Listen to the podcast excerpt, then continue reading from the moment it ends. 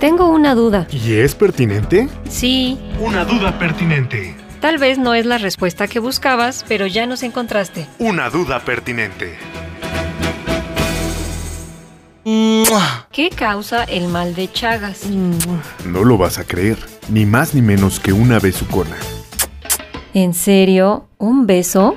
Sí, pero esto no es lo que parece. Esta enfermedad lleva el nombre de Carlos Ribeiro Justiniano Chagas, médico e investigador brasileño que la descubrió en 1909. La enfermedad de Chagas se nos transmite a los humanos mediante el beso.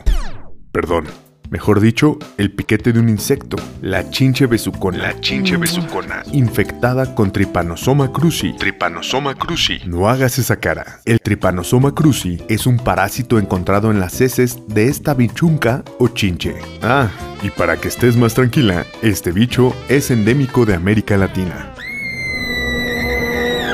¡Ay, qué horror! Pero, ¿cómo es la infección de esta enfermedad? La enfermedad de Chagas tiene dos fases. Inicialmente, la aguda perdura dos meses. Durante esa etapa circulan por el torrente sanguíneo una gran cantidad de parásitos, pero en la mayoría de los casos no hay síntomas o estos son leves y no específicos. En menos de 50% de las personas picadas se presenta el signo de la romaña. Signo de la romaña. La hinchazón amoratada de un párpado. Además, esas personas pueden presentar fiebre, dolor de cabeza, agrandamiento de ganglios linfáticos, palidez, dolores musculares, dificultad para respirar, hinchazón y dolor abdominal o torácico.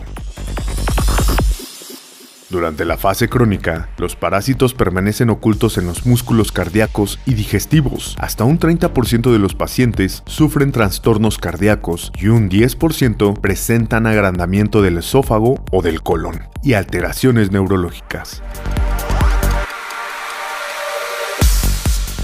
Con el paso de los años, la infección puede causar muerte súbita por arritmias o insuficiencias cardíacas como consecuencia de la destrucción del músculo cardíaco.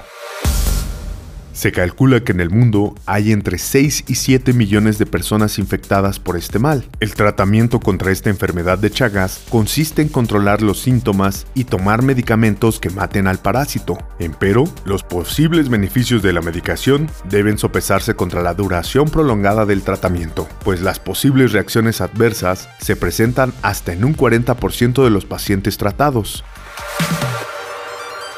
Entonces, ¿el remedio sale más caro que la enfermedad? No, en la mayoría de los casos es efectiva. Pero para tu tranquilidad, los investigadores aún están en la búsqueda de un tratamiento más seguro contra este mal de Chagas. Tal es el caso del grupo de Gildardo Rivera Sánchez, del Centro de Biotecnología Genómica, y Benjamín Nogueda Torres, de la Escuela Nacional de Ciencias Biológicas, que en su investigación utilizaron tartrato de ketanserin, tartrato de ketanserin, un antibiótico semisintético, que podría ser una alternativa terapéutica, pues presentó menos efectos secundarios que los fármacos actuales. Con esta primicia, estos científicos del Instituto Politécnico Nacional obtuvieron el primer lugar del premio del Instituto Mexicano de la Propiedad Industrial a la Innovación Mexicana 2022 en la categoría patente. El propósito de esta innovación es contar en el futuro cercano con tratamientos más cortos y de dosis menores para reducir los efectos adversos. Así se informó en el comunicado 74. IPN recibe premio INPI a la Innovación Mexicana 2022, publicado el 25 de junio de este año.